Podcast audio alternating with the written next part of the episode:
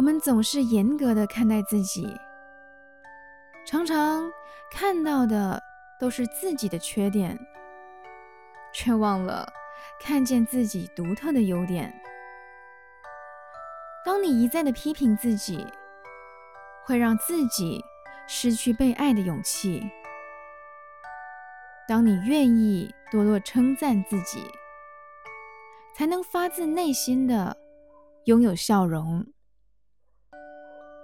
不要忘记，你是世界上独一无二的自己。不管身边有没有人鼓励你，你都要好好的宠爱自己，花点时间宠爱自己，会发现自己有多特别。